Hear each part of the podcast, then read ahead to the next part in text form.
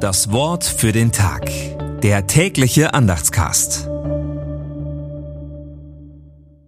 Freitag, 4. August 2023. Und er sprach, Weg mit euch. Da fuhren sie aus und fuhren in die Säue. Und siehe, die ganze Herde stürmte den Abhang hinunter ins Meer, und sie ersoffen im Wasser. Matthäus 8, Vers 32. Gedanken dazu von Jürgen Kaiser. Schweine sind unrein, Deshalb standen die Menschen vom Ostufer des Sees Genezareth wohl nicht im besten Ruf, weil sie Schweine hielten. Zwei der Bewohner waren von Dämonen besessen und mussten in Erdhöhlen am Ufer ausgesondert leben. Hinter jeder Krankheit, die man sich nicht erklären konnte, steckte damals ein Dämon. Jesus vertreibt die unreinen Geister und lässt sie in die unreinen Schweine fahren. Für Matthäus eine großartige Geschichte, mit der man die Macht des Sohnes Gottes zeigen kann.